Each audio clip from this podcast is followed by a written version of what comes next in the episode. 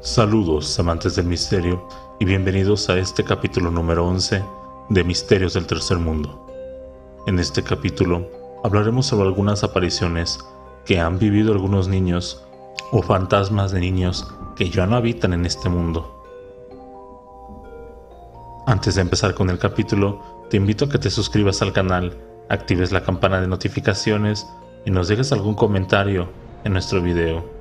Sin más preámbulos, Comencemos. En diversas culturas, los niños representan la pureza. Por eso es que son protagonistas de historias en las que a partir de sus características arquetípicas se relacionan con lo sobrenatural, además de relacionarlos con la pureza, o tal vez como consecuencia de esta. Su mirada se supone que está exenta de malicia y se les atribuye poderes para poder ver lo que los adultos no pueden. En las primeras historias, son los niños los que ven familiares muertos personas fallecidas o seres extraños. En otras, son los niños los que se aparecen. Algunas de las apariciones están ligadas a niños que murieron de manera violenta, incluso a mano de sus padres. Las apariciones de los niños muertos de esta manera funciona como un recordatorio sobre los cuidados que merecen los menores, pues la consecuencia es que el niño aparece penando y perturba a la comunidad con su presencia. Esta historia nos la manda David Rosas y lleva por título el espíritu de la abuela. Esta historia me la relató mi primo. Es algo que le sucedió a su hija. Mi primo tenía 35 años y su hija 4. La historia es así. Un día como cualquier otro, llegaron a su casa y llevaron a la niña a acostar. Al día siguiente, la niña les comentó que por la noche jugaba con una señora y que platicaban muchas cosas. Mi primo y su esposa no le dieron mucha importancia porque creían que a lo mejor había sido solo un sueño de una niña. Pero pasaron los días y la niña continuaba platicando lo mismo de que jugaba con una señora. Un día, la esposa de mi primo le preguntó que cómo se llamaba la señora y le dijo que se llamaba Josefina, lo cual le cayó de sorpresa porque la abuela de Blanca, la esposa de mi primo, se llamaba así, pero había muerto ya hace muchos años y ni siquiera ella había conocido el nombre. Un día, Blanca llevó a su hija con su mamá y le comentó lo sucedido, por lo que la mamá decidió enseñarle unas fotografías que tenía guardadas en un cuarto de la azotea y que nadie había visto mucho tiempo. Ya sacándolas, deciden enseñarlas a la niña y en esa foto donde hay varias personas le preguntan que cuál de ellas es con la que juega por las noches y ella señalaba a una señora. Y sí, en todas las fotos que le mostraron en donde salía esta señora, la niña señalaba siempre que esa era la persona con la que jugaba. Asustada, la esposa de mi primo le habla a este a su trabajo y le cuenta lo sucedido. Mi primo decide llevar a la niña a la iglesia. Ya en la iglesia, el padre la realizó como una especie de exorcismo y le dijo a mi primo que la niña no tenía nada y que lo único que podían hacer es ofrecerle una misa a esa señora. La esposa de mi primo decidió que la misa se la organizara al papá de ella porque el señor no había asistido al velorio de su mamá y creyeron que era el indicado para realizar la misa. Después de realizar la misa, ese día en la noche llevaron a la niña a acostar. Al día siguiente, la niña dijo que la señora se había enojado y que por su culpa ya no iba a jugar ni platicar más con ella. Desde ahí, ya nunca la volvieron a mencionar. Pasemos con la siguiente historia que nos manda Gerardo Rodríguez. Y esta anécdota se llama el fantasma de José. Esta historia sucedió hace muchos años, en una vecindad muy antigua de Tlatelolco. Había un niño llamado José que vivía en el primer piso de dicha vecindad. Siempre subía a jugar a la azotea con los demás niños que vivían ahí. Su madre le dijo que tuviera mucho cuidado cuando jugara en la azotea, ya que las bardas medían aproximadamente unos 40 centímetros de altura. Pero un día, los niños que jugaban allí y José se asomaron por las bardas. El peso de su cabeza hizo que se cayera hasta el patio de la planta baja. Los otros niños quedaron conmocionados de la caída que sufrió José. Empezaron a gritar a sus madres y bajaron rápidamente a verlo. La madre de José llamó a la ambulancia, pero los paramédicos al llegar no pudieron hacer nada. José murió instantáneamente. Años después del accidente, una familia que se cambió a una de las casas de la planta baja de dicha vecindad Contaba que uno de sus hijos decía que jugaba con un niño en la azotea. Los padres nunca quisieron creerle, Pero lo más extraño de todo esto es que solo los niños lo ven. Todas las familias que han vivido en este lugar y que tienen niños explican exactamente lo mismo, que un niño llamado José los busca para jugar. Hoy en día viven cinco niños en la vecindad. Uno de ellos, de nombre Iván, suele jugar con Josué. Él es el único niño que lo puede ver. A no le asusta porque José solo quiere jugar. Pasemos con la siguiente historia que nos manda Esteban y lleva por título El niño de los juegos. Cuando tenía 8 años, fui a un campamento de Boy Scout, donde hicimos un rally. El dicho rally, teníamos que pasar por unas vías del tren, subir un cerro, etc. En fin, el evento nos llevó toda la mañana. Ya en la tarde, cuando regresábamos, pasábamos de nuevo por las vías del tren y vimos unos juegos que estaban a unos escasos metros de las vías, así que pedimos permiso a los guías para que nos dejaran jugar. Los guías accedieron y todos nos fuimos a jugar. Entre los juegos había una resbaladilla más alta del normal, y abajo tenía un par de rocas con unas esquinas medio afiladas, pero a pesar de que se veía bastante peligrosa, era el juego más demandado por nosotros, así que había que hacer fila para subir a la resbaladilla. De repente, un niño llegó y nos preguntó que si podía jugar con nosotros. Le dijimos que sí, así que se formó y se subió a la resbaladilla igual que todos. Después de un rato de estar jugando, entre risas y empujones de la fila, el niño se cayó de lo más alto de la resbaladilla y fue a dar de cabeza contra una de las rocas. Al verlo todos nos quedamos atónitos. Pensamos que se había descalabrado o algo así. Pero no, el niño se paró como si nada no lloró, no dijo ouch, ni siquiera se sobó. Solo se paró y se volvió a formar en la fila. Pasaba el tiempo y poco a poco los niños se dirigían de nuevo al campamento. Yo fui de los últimos en irme. Antes de eso, el niño me pidió que me quedara más tiempo a jugar, a lo cual le dije que no podía porque se estaba haciendo ya muy noche. Así que me despedí y en ese momento se escuchó que a lo lejos el tren se acercaba y vi cómo el niño tomó dirección hacia las vías. Parecía desvanecerse a lo lejos. Lo sorprendente es que las vías no estaban a más de 30 metros de los juegos, y del otro lado de ellas había un barranco, por lo que era imposible que siguiera caminando.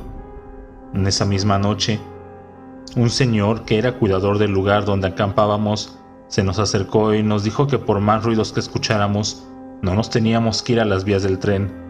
Nos contó que un niño había fallecido hace unos años ya que él intentaba cruzar las vías para ir a los juegos.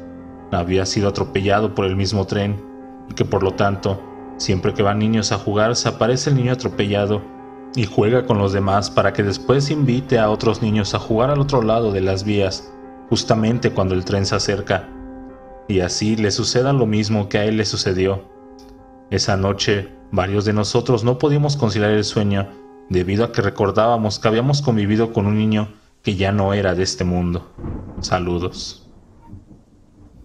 Pasemos con la siguiente historia que nos manda Daniel Pérez y lleva por título El espíritu del taller.